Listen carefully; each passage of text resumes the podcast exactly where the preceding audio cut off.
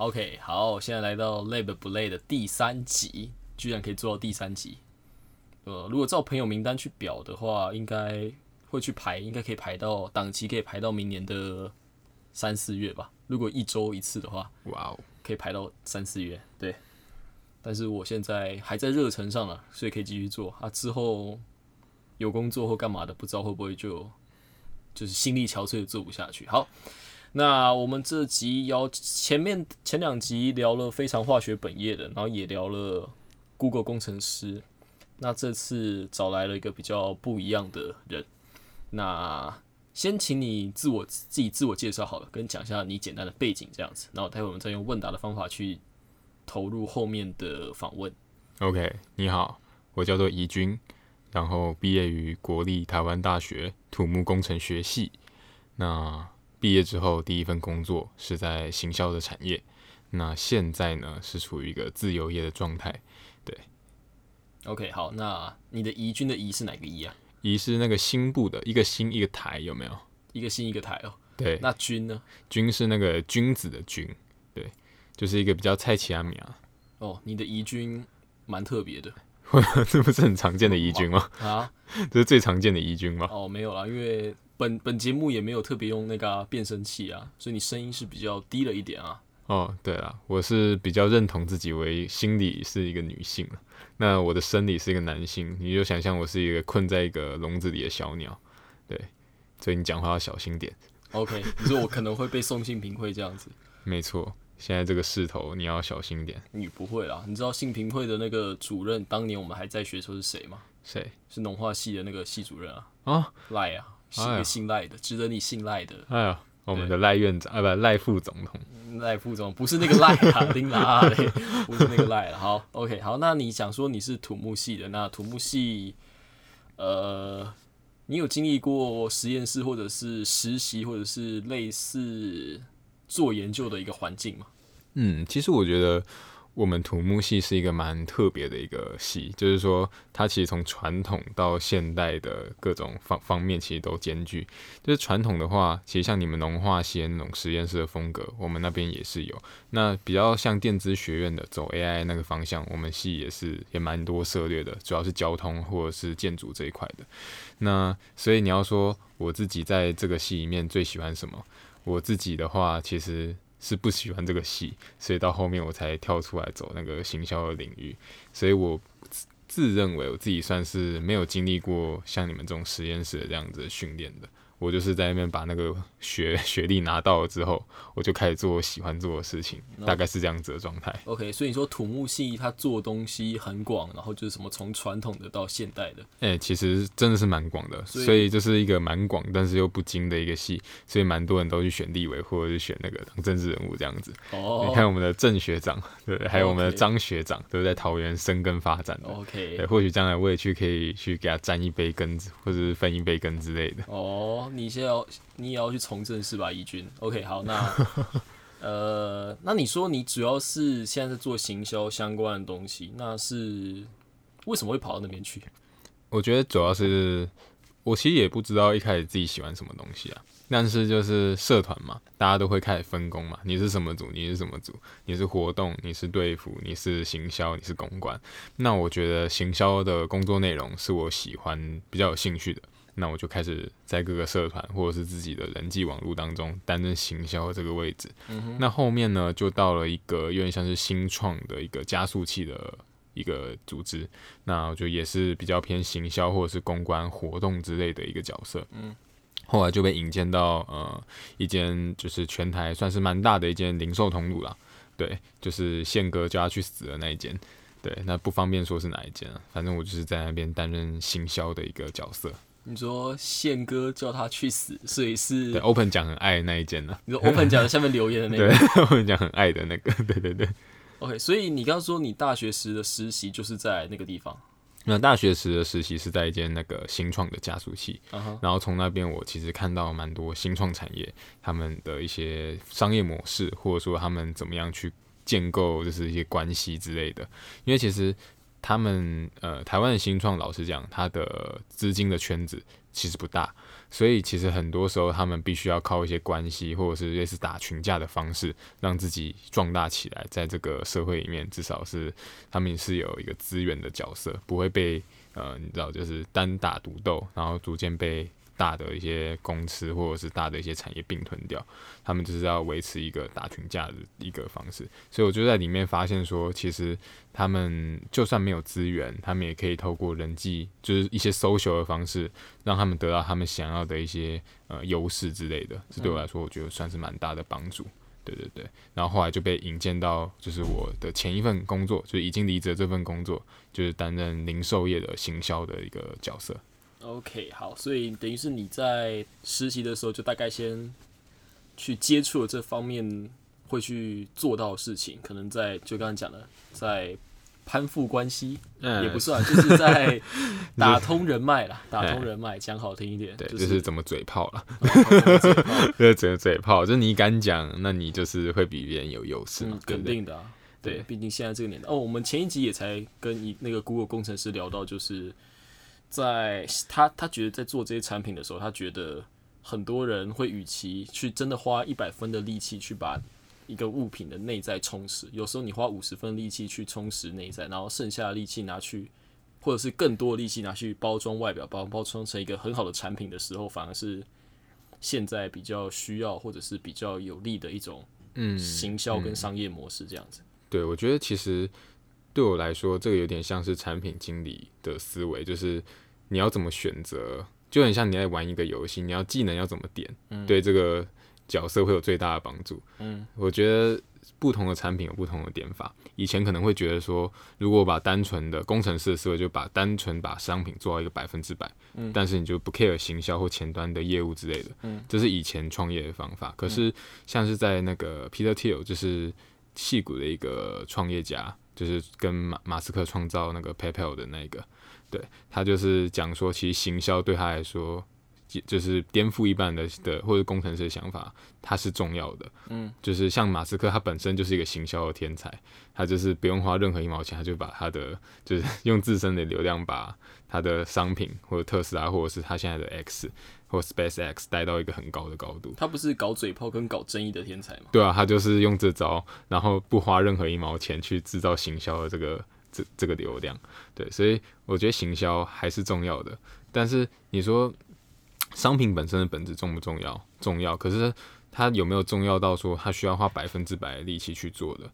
我觉得在不同的阶段，不同的答案。可能一开始你要做出一个让消费者可以愿意去分享、推荐给朋友的商品，这个是需要。可是从零到一的过程之后。那接下来的行销，那又是另外一个部分。你要花多少力气在行销，多少力气在商品的迭代上面？我觉得这个是创业者，或者是成熟商品，或者是就是各个阶段的商品，它会有不同的答案在里面。对，嗯，我觉得还蛮蛮有趣的。上次那个朋友他用的角度，我觉得很有趣。哦，对，讲到我觉得你明明就没有听在那边，没有就没有听你刚刚讲，我觉得好像是有这么一个道理，我就觉得很想分享一下。你明明就没在听，不要装作你好像有听。对，我们刚刚讲到哪里？怎么突然离题到这里？我们在讲所谓就是你刚分享，你刚分享完了，就是你在行销社所看到的，跟你学到的这样子。嗯，我觉得我担任角色比较像是一个行销的，呃，行在行销部门里面的，呃。就是专案经理，嗯，对，也就是 PM 的角色，也 PM 的角色。我负责比较是怎么把一个商品从零到有去把它制造出来，前方的一些设计沟通，然后到中间制造，到后端的就是行销和销售的部分，就一条龙，就是把它从从一个 baby 抚育成人那种感觉。对我觉得。你你上次那一集的 Google 朋友给我的感觉就是他好也是做皮验的这个一个角色，哦，应该算是吧？其实不太算是，不太算是，不太算是。那他很适合去做皮验，因为皮验的思维大概就是长这个样子，我觉得还蛮，我想法还蛮一致的。我会把这一集的链接贴给他，然后叫他去听一下，然后看一下有没有想法，这样。OK，好，那我这边先做个小同整。所以你刚刚分享的都是你第一份工作所经历的内容，是对，没错。好。就是，所以我们的一军在做第一份工作的时候，他刚所说述所述他想到，就是他觉得他了解到行销该怎么搞，然后他做了些什么事情，然后怎么去作为一个 PM 去包装，去呃去推广他的产品。那他在这边就是有学到一些蛮有趣的角度，对对，主要就是那个如何去分配自己的权重，什么事情是重要的，什么事情是需要做，大概有一个分类。会就是以前会觉得所有事情都要做到一百分，嗯，但现在会觉得 OK，这个事情有做就好，这个事情要做好，这个事情不用做，会有一个分类在里面。那可以帮我分享一下，你以前在 Open 小将最讨厌的那家企业里面，你有做过什么最困难或者是最让你觉得棘手的专案吗？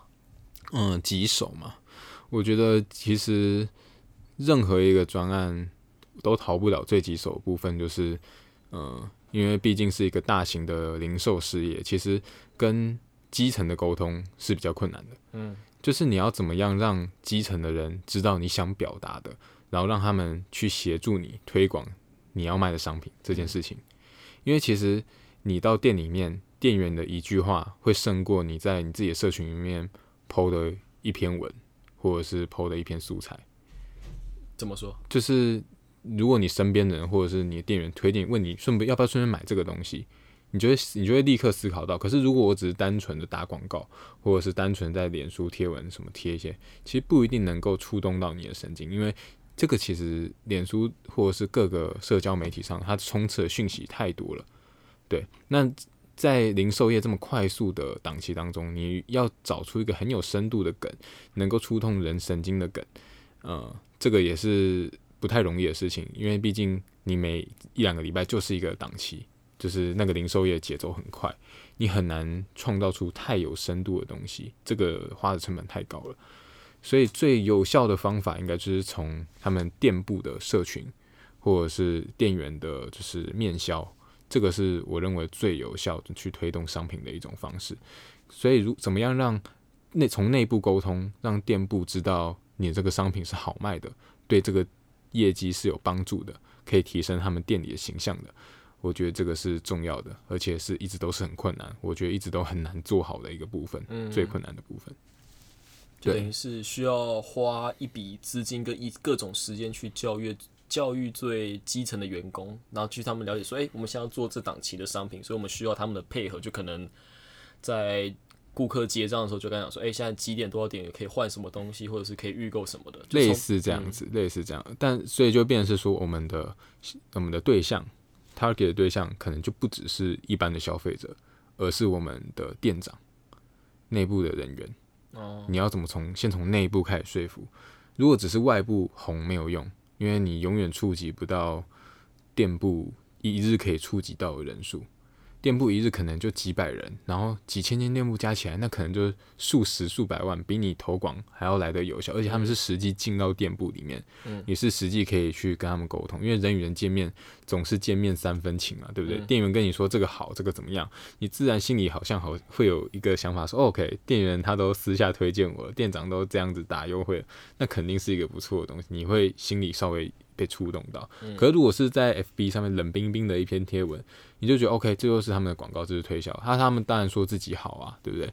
那这个广告的效益可能就没那么强力，对，所以这个是一个比较直、比较没办法量化的一个元素啦。对对对，我觉得这是行销难的地方，因为你很难把一个地方的广告或者是布置物，把它转化成，你能很难真正把它转化成实际上的。行销的数字或者是销售的数字，因为这是非常难量化的。对对对，这样听起来，如果要说服先说服内部人员的话，你们再推一些，就你们每个档期都有不同的就是联名的 IP 嘛？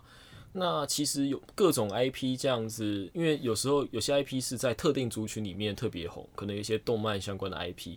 那在这种像那种动漫 IP 在推广的时候，是不是其实就是会遇到上述刚刚的问题，而且会更加的明显？因为等于是内部的可能比较高层或者是一些比较长辈的人，他们可能没那么常看漫画、看动漫、看对啊看动画之类的，所以他们可能就不能理解说去做这些商品它的效用在哪里。对，那可不可以跟我们分享一下这段故事？我觉得还是以销量或者是影响力。就是说话嘛，对不对？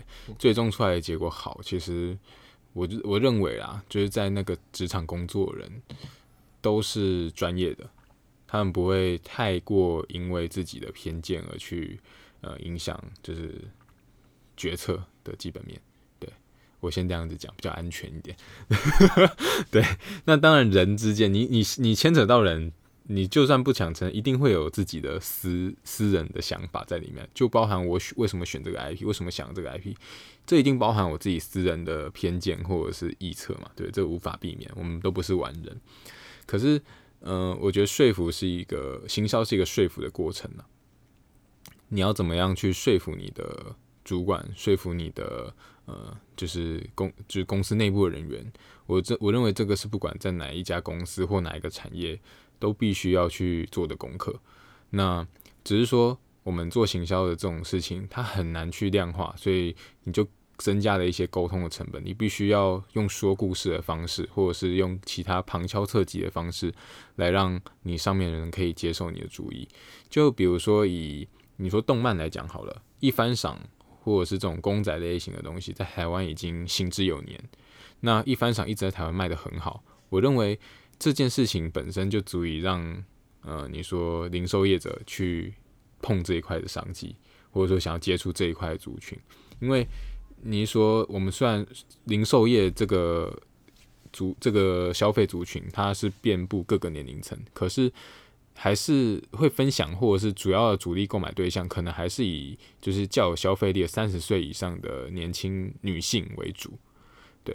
那在这样的情况下，大部分一定会选择偏向女性向的 IP 嘛，对不对？比如说像迪士尼的三 D O 这种大型的 IP，那一定是最安全的。可是你要说服的是，那更年轻的呢？他们未来会成为我们的主力的消费族群这群人呢？我们是不是也要兼顾到他们？其实思考的方式还蛮简单的，就是我们怎么样去接触一个少数族群，用一个现有已知会赚钱，能够。行的一个商业模式或者是一个 IP 去接触他们，我们是用这样子的角度去思考。就是假设说你用这个 IP 好了，比如说我随便讲迪士尼，它可能有一百分的的价值，可是你操作的好，对不对？你可能超过六十分，你就可以六十 percent，你就可以拿到六十分。可是如果是比如说比较冷门一点的动漫 IP，我不方便说什么，那就怕怕被怕怕太有刺激到一些那个族群。对，反正就是它可能只有。六十分，他满他满分只有六十分，那你就要用到一个很极致，可能九十几分，甚至你要到一百分，你才能够匹敌你在另外一个大型 IP 做到很普通的成绩。所以我觉得它一定相对是辛苦的，可是我觉得它是一个会逐渐扩大市场，所以它有它有投入的价值。你要让主管们相信这件事情，它是一个逐渐扩大的市场，而不是一个已经成熟的市场，他们才会愿意去投入。我觉得主要是这样，因为如果他已经成熟了，他满了就只有这样，那你干嘛一直去投入它？嗯，其实这是蛮现实的一个问题，对，因为如果这个都是可以算出来，就是历年都有数字嘛，或者说你各个档期它都一定会有，就是消费族群的样貌，或者是他消费者喜欢什么样的东西，这都可以看得出来。嗯，对，所以我觉得还是要回归数据吧。对，虽然说这个是很笼统的一个词。可是，如果你真的想说服人，你可能要回归数据，然后用你自己的独特的观点，你怎么说服他们说这是一个逐渐扩大的市场，这是我们必须要掌握的市场，然后配合你，就是要配合说故事的能力，才能够把这件事情完成，这样子。我觉得好像在面试哦？不会吧？还行吧？还行啊，还行。如果面试的话，你穿现在穿这个样子，你应该就直接被请请出去。不会吧？我可以到一间比较自由的公司啊。到比较自由公司会允许你这样子不穿衣服吗？没有，我有穿衣服，你不要误导观众好不好？我现在是有穿衣服的，好，大家不要误会。你没有啊？你你在内心完全就是裸露在那个要把大学那个照片贴在那个链接里面吗？不好吧？你有拿那个毕业领巾，然后直接疯狂。假面，直接直接只用一个毕业礼金，然后当成比基尼还什么在穿的那个做法，不难以苟同啊。对啊，我觉得那个就是我们之间的秘密了，对啊，没有，我跟你之间已经没有没什么话好说了。你这真的是对，唉。你觉得像面试哦？那我们可以轻松一点，你可以不用那么认真的分析啊，你就直接把那些你平常会讲的政治不正确的话全部都讲出来。哦，好啊，那可以讲一些比较政治不正确的话题，对吧？对啊，那我想一下，对啊，像刚刚讲到那个，诶，就就是你说行销还是要看数字，看那个看，就行销还是要看数字跟看那个它的成果做起来实际上是怎样嘛？毕竟就是只有那些成果可以说话。嗯，那像以台湾为例，好，台湾算是一个便利商店密度很高、发很发达的地方。那你们在做的时候，会以像是可能日本的形式，或者是日本的那些数据作为一个参考去执行各种行销企划吗？因为像日本，日本有名的就会是那几间嘛，Lawson，、嗯然后，Family Mart 或者 Family 是 Mart Seven 跟 Eleven Seven Eleven 这三家嘛。那这三家在做的行销模式，因为这三家在日本的版图的那个比例跟台湾，台湾是没有 Lawson，但台湾有其他的就是其他小家的，对对对，就那个版图的比例其实蛮有趣的，那是就是最大那个应该是不太一样的，嗯，最大那间是不太一样的。是，那我我个人认为啦，这是我个人的想法，好不好？就有点危险，我不代表就是我的前东家。对。我个人认为，两边的行销模式差很多，嗯，但是商业模式上可不可以参考？那是一定可以，一定可以借鉴的，因为日本跟就是在东亚的嘛，对不对？我我说借鉴，你干嘛笑了一下？不是那个咒术回战那个借鉴下下，你不要在那边想奇奇怪怪的东西。对，没关系，我这边可以爆雷吗？不行，不行，像之前日本就是有那个《咒术回战》嘛，跟全家的联名嘛，对不对？哦，对啊，就是我认为，嗯、很多日本能做的事情，台湾未必能做，在行销上面，因为日本用的社交媒体跟台湾其实差蛮多的。嗯日本都用 Twitter 嘛，嗯，年轻人都用 Twitter，或者中年人其实都不太用 Facebook。我们都叫 X 了 X 啊，没关系啊，啊大家听得懂就好。对啊，X 感觉很像那个 A 片的网页你就在 X P 流，你就知道你平常上网的频率到底是在怎样。对，没有关系，这个就是大家自己知道就好。X 听起来就有点涩涩的，反正我觉得行销模式上，当然好的创意是可以借鉴的，比如说一些广告，一些做的好广告，当然可以一起分享嘛，对不对？可是这这是平台上，我觉得是完全不一样的东西，对，完全不一样的接触方式。可是商业模式上的话，为什么说可以借鉴？是因为其实人口结构上。就是台湾就慢慢面向高龄化嘛，对不对？那很多日本人他们为了解决人人力不足而省的工，那些机器，台湾其实都是可以逐渐去引进的，或者是他们的一些比较更有效率的商业模式，或者是看似好像有点复杂，可是实际上帮就是公司省了很多钱的一些商品或者是服务，其实我觉得逐渐都会在台湾开始展开。对，那这方面如果真的要讲下去的话，那就变成是这边是一个什么产经分析的一个节目嘛？哦这不知道累不累嘛？为什么变成是一个是一个那个就是零售业的一个分析和那个也没有，因？为其实累不累，原本是想说要讲一些 lab 内相关的一些鬼故事，或者是就是让你在做实验、等待时间或者通勤等待时间听的那东西啊。因为讲实话，我们不用做太专业的分析啊，那个东西更没人听啊。啊，确实但是如果我做太闲聊的，我会觉得有点无聊。就讲实话，nobody care what you're doing now。，Yeah，对啊，就是你一个陌生人，到底谁要管你差小李的，起码得冲杀小这样子。对啊，但我觉得得我可以分享一些比较类似鬼故事的东西，好了，就是我在前一间公司，他们会有一些比较潜规则的东西。嗯潜规则就是说，比如说你进呃办公室的气氛就比较压抑一点，嗯，就比较你说呃像是日日本日日系文化那种感觉。嗯然后比如说你在公司里面其实不可以吃外食，你只能吃就是就是有就是自家公司出有卖的东西。所以外食是连就是你去楼下的便当店都不能买，哎、不行不行不行，你不能去什么四海游龙、八方云集。哎、不行，你这样子就真的要 thank you 了，拜拜了。没有啦，没有那么夸张，但是会被念一下啦。哦对对对对对。那你可以就是觉得头发很长，你可以戴一个彩虹的头套在头上吗？哦，那可能下个月人资就会跟你谈谈，人资大哥就会想跟你聊聊天这样子。没有啦，反正就是他就是会比较日系一点，就是你的服装仪容啊，就是比较要拘谨一点。你嗯女生不可以穿裙子，男生不可以穿短裤，然后你的上面要穿衬衫，还有那个西装裤。要打不用打领带，可是你要系皮带，诶、也不用系皮带，就是反正就是你要穿的比较严谨一点，然后要比较无聊一点。嗯其实我觉得这种方式某种程度上代表这间公司的性格和文化，嗯，所以我个人是比较希望可以在其他的就是其他氛围的公司待看看。哦，对对，因为我觉得公司文化对我来说是一个很重要的因素，就是要长期待在一间公司。嗯如果这间公司文化其实有点违背我自己的本性的话，嗯我就会考虑就是做了一阵子之后再离开。嗯那上一段上一间公司其实就是这样子的状态，没有说它不好，只是说我觉得我们之间不适合。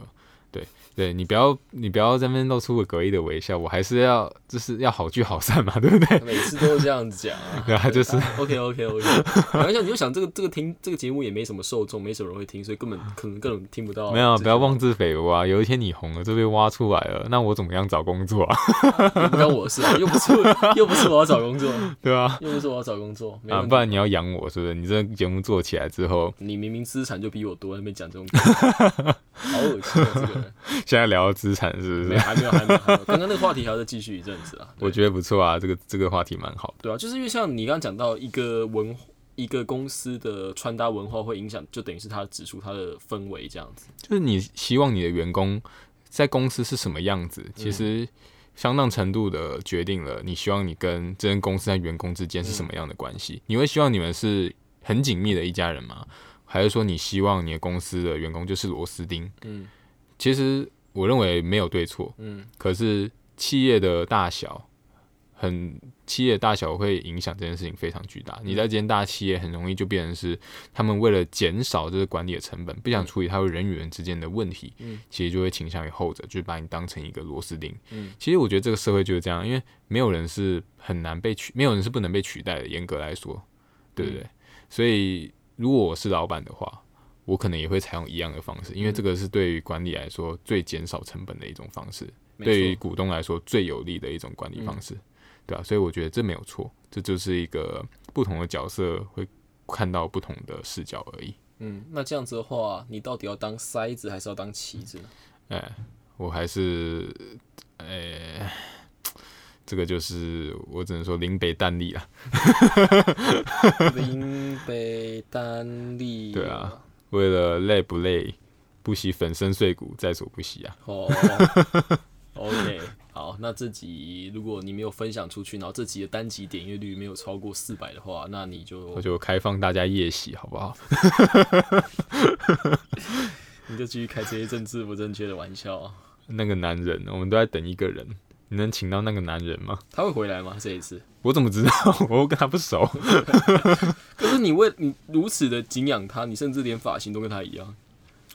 还好啦，他这种发型的人也很多啊。另外一位也是啊，就那一位我们的苏院长啊，在那叫什么？在那叫什么？我之前在那个一个就是游乐设施里面，好像就是有点像是耳朵，就是有点像传声器那个，嗯我就一直那个这个传声器在在那叫什么？在那叫什么？然后整个环境都变成是那个苏院长的声音，就是造成小孩阴影的那个邪恶大人啊。在那叫什么？好了，没事。嗯嗯，怎么跑怎么跑到苏院长这里啊？那就要问你啊，反正这有有问题的东西我都会剪掉。这有这么敏感吗？苏院长还好吧？我不知道，我就剪成一个番外篇了、就可以再凑一集集数。好吧，没有关系。好啊，苏院长，那 OK，所以大概分析了一下你前东家的，就是结构，然后一些做事的方法，哎、是然后你说你还有很多鬼故事可以分享，那我想听听看有什么鬼故事是你当时经历最，就是印象最深的。你说在前东家吗？嗯老实讲啊，我先讲啦，我很感激前东家的所有的主管和同事，他们都对我很好。嗯，我觉得可以说是我人生中的贵人。对，那基本上我有今天，他们功不可没，好不好？谢谢。那现在可以开始了。那我觉得最鬼的应该，其实公司文化，我觉得算蛮对我来说有点鬼啊。嗯对对对，这是我想离开的一个原因。嗯对，可是他没有对错。那我认为第二鬼的应该是，呃，哎呦，这个不知道方不方便讲呢？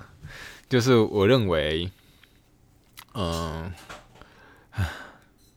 没关系，我我想一下，我想一下怎么样去比较不政治不正确的去表达我的想法。啊，你为什么要特别强调要政治不正确方法去表达？不要政不要政治不正确，就是哦至少不要太不正确。哦，对对对对，没关系，我就想一下，反正这都可以剪掉。嗯我可能这段就不剪。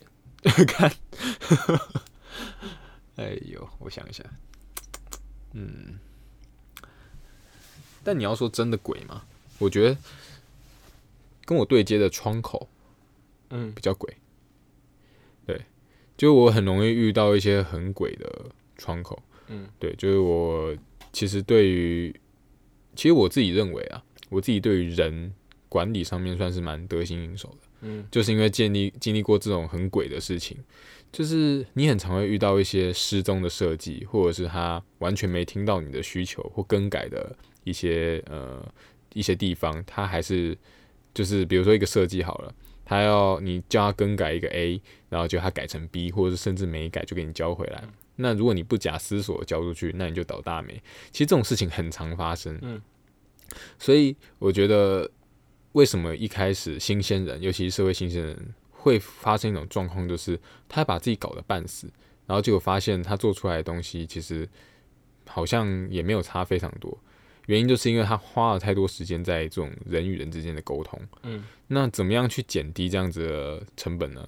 就是最好的方式就是你是一个坏蛋，你是一个混蛋，嗯，你就是他，你要让他觉得说他犯错他就死了，那基本上人都是可以被逼的。对我得到的结论是这样，人都是可以被逼的。所以照你刚才那段话的逻辑说，你对于关于人有蛮得心应手的，然后你说管理人最好是个坏蛋，所以等于是你已经承认你就是个 asshole 这样子。对，因为如果你当一个主管，你跟你的员工太好，其实你是很难管人的。嗯，对。如果你要你要怎么样去衡量一个好坏？是这个团队的绩效好吗？是这个团队的你说气氛好吗？如果是绩效好的话，那你当一个坏蛋，你你比较容易达成这个这个目标。可是如果你要团队气氛好、绩效又好，那就是所谓的带人又带心嘛，对不对？这个就是比较需要一点，我觉得还需要一点经验。我个人还需要一点经验，才能达成这样的效果。嗯，对。那我我现在也还蛮年轻的嘛，也才二十五岁。其实我我自己我还还有很长一段路要走了。对对对对对，嗯，对，大概是这样，要谦虚一点。OK，对，所以这就是大概你可以分享的鬼故事经验。对啊，我觉得还是要正面一点啦。当然，你说鬼故事跟厂商之间的纠葛或者是争吵是很多，嗯可是我觉得那些对我来说，我现在想起来，我只会觉得说，那就是我一个必经过程。必经过程，因为我经验不成熟所导致的一个结果或者是过程。那如果现在的我去做，可能就不会有这些过程，我可能不会让他们有这个机会在这边搞鬼，或者是变成我的鬼，类似这种感觉。嗯，OK，对所以我个人是觉得，对 这些鬼故事过去之后，这真的不是鬼故事，它就单纯就只是一个会让你会心一笑的，嗯，说我不知道怎么形容、欸，童话故事吧。不是啊，就是让人回，就是可以笑着回首的往事啊。对，笑着回首的往你可以。把回忆风干啊，然后挂着啊，老了之后下酒啊。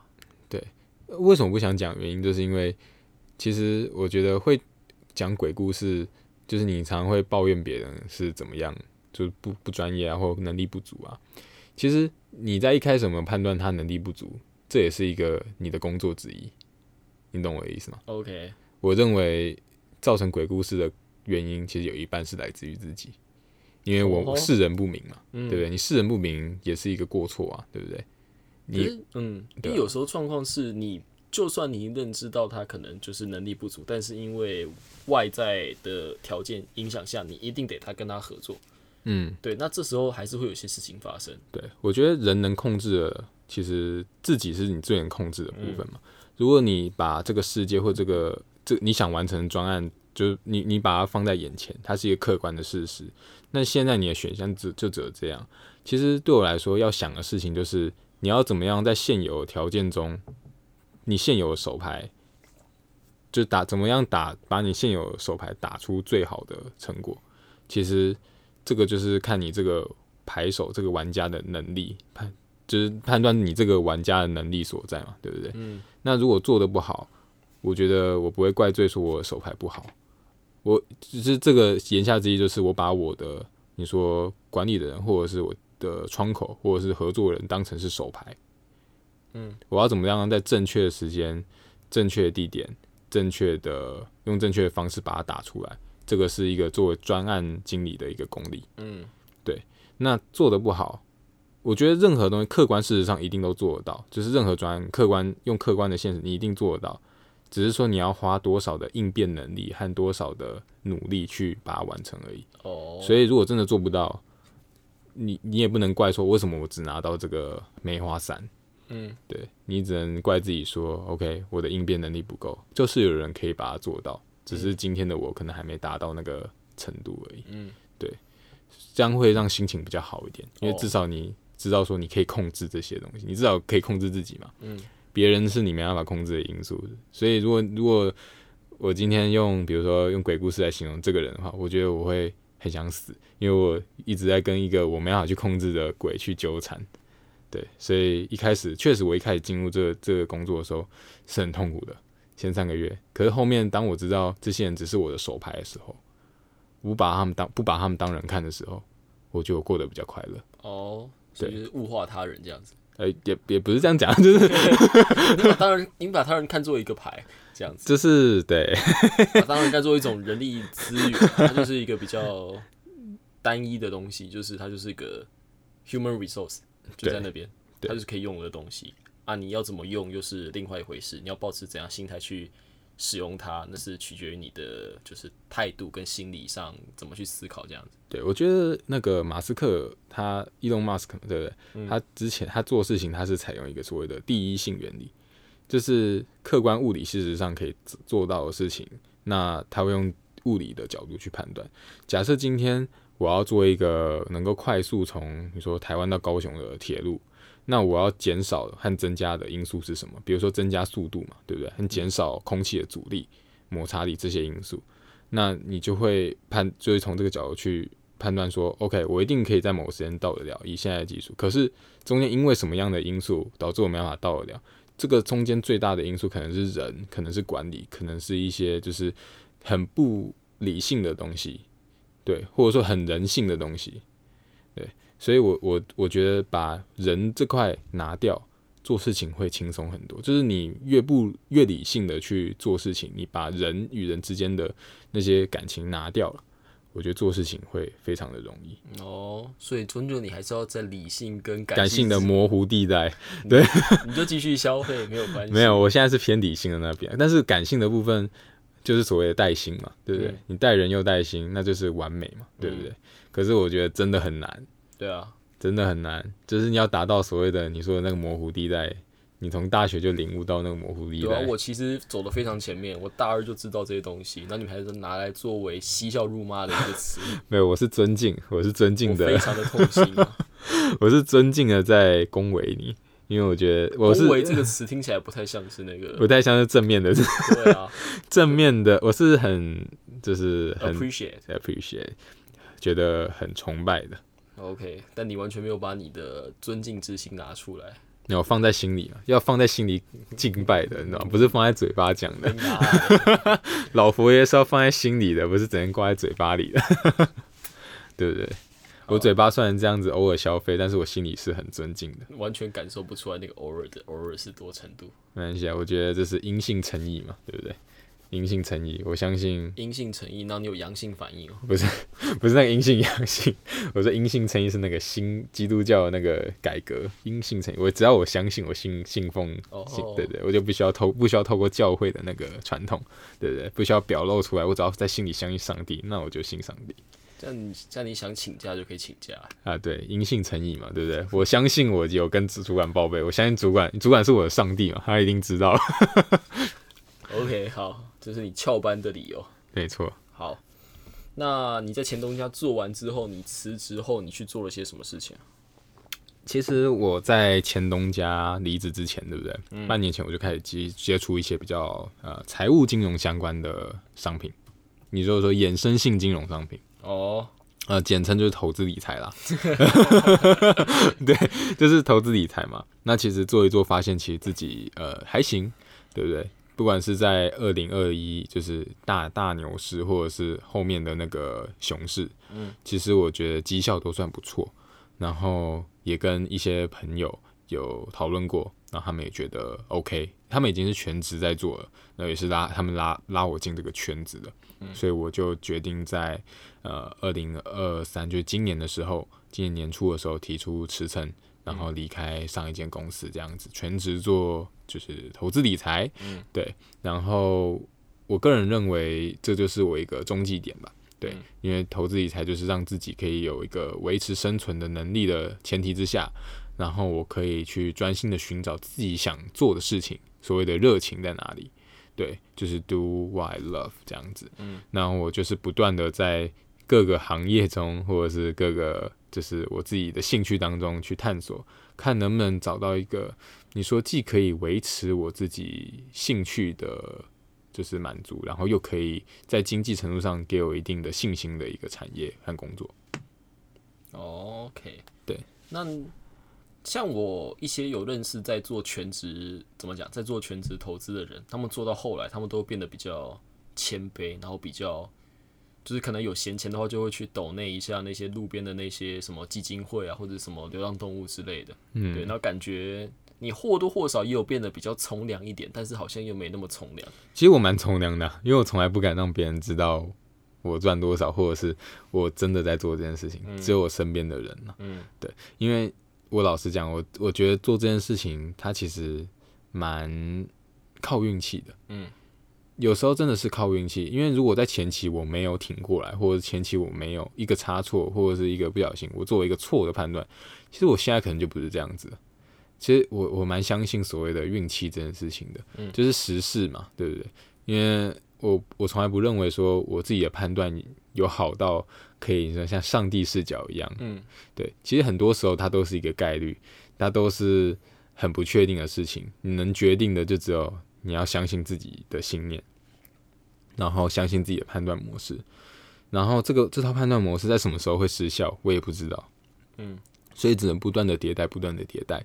然后你就要像一个无情的打钱机器一样，然后你要舍弃自己的一些你说对于价值的判断或什么的，因为这个世界变动的很快，你可能认为的事情，在下一秒它可能都只是一个虚假的消息，或者是它就只是一个呃 你看到以你以为的真相。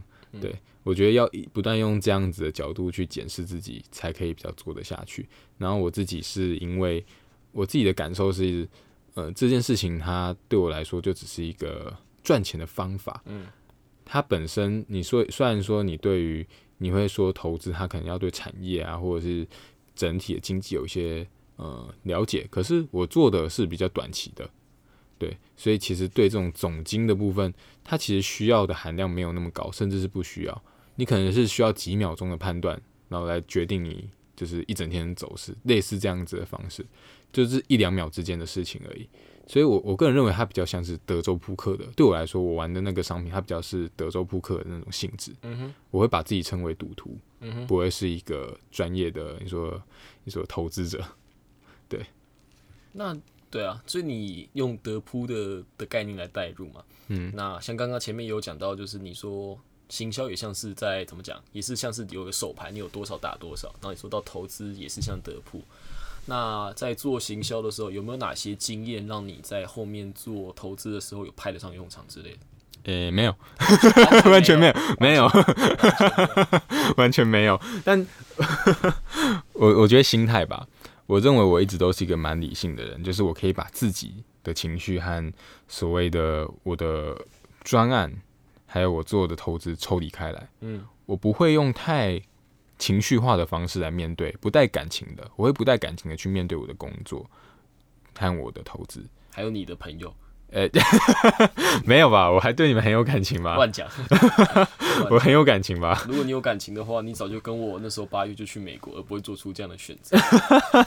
你就不会说，呃我有些因素我要放鸟你这样子。没有，而且我机票还没买，不然就真是直接爆开了。就去你那我只能说，就是有时候人生的决定是猝猝不及防的。然后做投资这件事情，我认为它不会是我长久就现在这种类型的投资，我认为它不会是我长久会做的事情因。为你刚刚也讲，它不是，你觉得它不是投资啊，你在 gambling。对我是在赌博，嗯我知道我自己在赌博，而且我知道这个赌博可以怎么赢，嗯，但相对的，我也知道说，输了我我会怎么样不可能一辈子都赢。嗯对，我不可能一辈子都赢。这个市场的变化太快，就是你同同样一套方法，你要不断去更迭，不然的话你很快就会被淘汰掉。这个方法可能这个这个月有效，下个月就没效。我们要不断的去找出新的模型来完成，就是不断的获利。嗯，对。可是有些人是确实乐在其中，这就是所谓的天生的玩家，天生的赌徒。嗯，我身边就确实有一两位是这样子的同伴。嗯，对他们确确实是热衷于此。可是我不是，我觉得一开始你确实赚钱会有很大的成就感，没错。可是到后面就是你完全是在赚钱，那这件事情值得炫耀吗？你可以跟谁说？比如说我今哦，我今天这个赚了很多钱，它没有什么内在价值，不会说你因为你做这个专案，OK，我很有成就感，我觉得这个东西留对这个世界留下了什么影响，我可以给我亲朋好友看，OK，这就是我做的广告，我做的商品，我做的服务。你没办法去分享你的喜悦，你只能分享你赚到的钱。可是这个就是很一个数字，一个数字，然后别人也没办法感受到你的快，你也不会给他们钱花。有有有些人可以可以可能会啦，但就是啊，你就我啊，我就不是这样子的用钱价值观的人啊，你就没给我啊，这样很危险哦，因为我知道你不是这种人呐，你是很我可能是啊，你 这样很容易吸引到酒肉朋友啊，对不对？但你又不是，你你是吗？我是啊，这么直接吗？我是啊，这么直接的吗？我很穷，给我钱，谢谢。你好，谢谢，拜托，请。没事啦，我相信你很有，你的内心是很有很有那个的，很有矜持的。唉，对啊，你是很有骨子里是很有很有那个的。没有，还是要饭吃啊。是要站着挣呢，还是跪着挣钱？对啊，朋友之间扯到钱就是会变得比较复杂了，所以我就是通常不跟朋友讲到钱的事情。可我以为我们不是朋友，干，那就另当别论了。那我今天来这边是怎么回事？我就只是一个受邀的的一个路人，这样。我是受邀的一个钱包，行动支付。我是郭，呃，那个什么，我姓郭吗？我姓郭。哎呦。或许未来某些某些年，我们听到这个会不知道我姓郭在干嘛。嗯，也是可以啦。他他应该还会做他想做的事啊。对啊，他也蛮自由的。他很自由啊，就是你有钱之后，你可以做各种自由自在的事情。霸道总裁的传说，没有问题啊。基本上你想做什么就可以做什么。嗯，要跟你聊一下我就是在这过程中遇到的一些鬼故事吗？嗯，可以啊，因为像我先简做个简单小结，嗯，就我自己的感想啊。因为你之前讲到你觉得这件事情是没什么核心价值的，我这就很多怎么讲，周遭在做这份产业的人，他们大家都是这样讲的，嗯，因为他们都觉得说，我们就是拿一个一勺，就是拿着一个瓢，对，取一瓢，就是从一个大大的钱里面拿一点点走，拿一点点走，然后在做这些事情的东西，很多人大几乎啦。八九成的人都会觉得自己做的这东西是，就是如如如你所讲，没有核心价值的，对社会没有帮助了，就是在炒股嘛，炒钱嘛，对啊，所以我才会说，很多人后来好像都会有比较从良的感觉，就开始做一些慈善啊，开始就是帮助他人之类的。因为事实上你是对社会没有贡献的。嗯，我我自己的感受，我我感受自己是这样子。对啊。就是你害我房子那么贵买不起的，不是 干我屁事，我不是炒房。啊，你有钱，下一步不就去炒房？去去买房、购物、自产，对不对？这都不是炒房。嗯，对我是买来自住的，又不是买来就是哄抬价格的。那你自住住个五六间是怎样？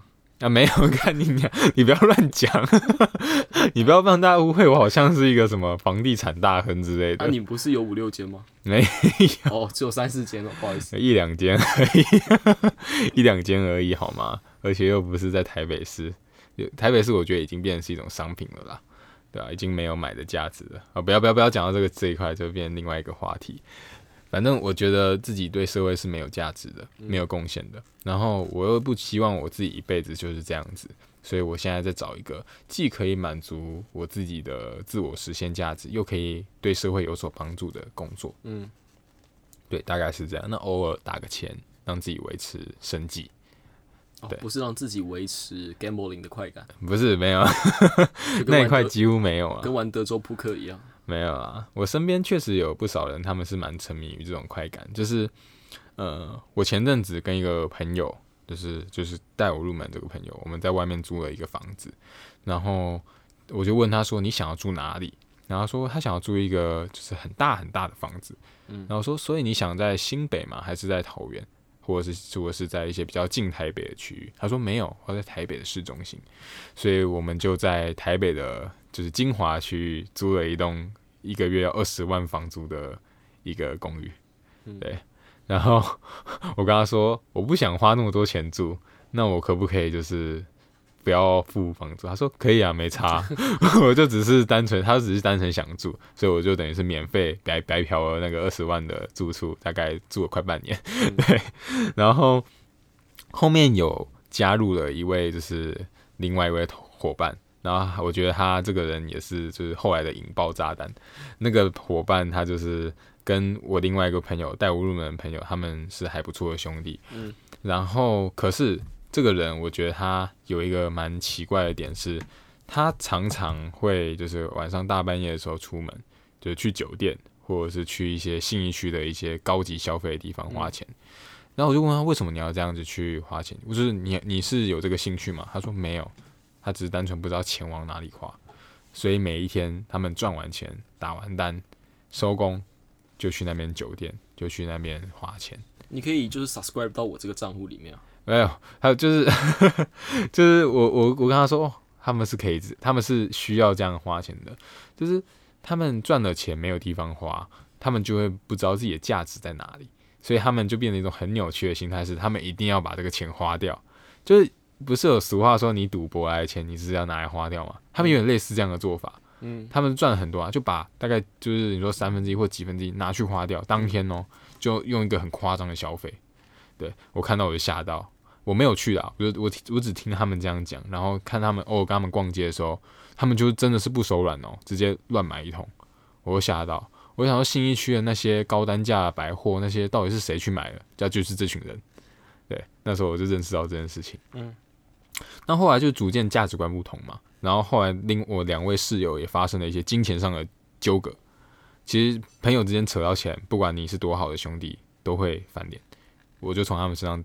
得到这件事情，没错，对，后来就没有一起住了，嗯，对我就去搬到剑潭去过我的小日子，嗯，对。对啊，我觉得这大概就是我遇到鬼故事，就是他们之间互相欠债啊，就是互相钱没有讲的很清楚，然后到后面就互相撕开伤口，互相就是互互相撕撕对方的伤口，就是要要钱呐或怎么样的，然后导致说就是他们就是整个关系大崩坏，还上法院，嗯，对。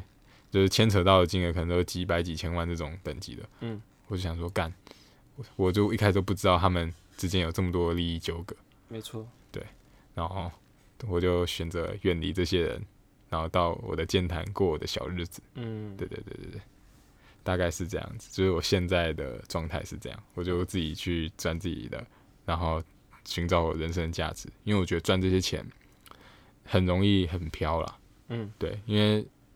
如果你没有一个很坚定的信念，你想要做什么事情，这种太多的说外在的金钱的诱惑，反而会让你迷失目标。你就会好像说，金钱变成是唯一重要的事情，但其实不是。有很多更多工作可以提供的内在价值，那个才是重要的，才可还是可以长期维持你的一个人的，就是心理健康的一个重要因素。嗯，对我认为是这样，没问题。不要脚好酸。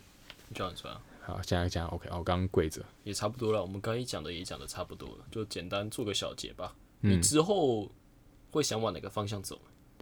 我之后我觉得还是以行销，但是行销不一定是呃工作的抬头，嗯，可是我会想要把我认为好的东西，我认为有趣的东西，让更多人知道，嗯，就是推广。良，我认为好的产品啊，应该这样讲，也可能会是比较偏产品经理那样子的方向，或者是说，你说真的要创业，开一间自己的公司，把卖自己想要的服务或者是商品。对我觉得 CEO 或者是公司的老板，某些程度上也就是一个产品经理嘛，对不对？专案经理的一个角色，对啊，我觉得我现在的状态，呃，结合我之前的经验。对，应该就是往这个方向去找。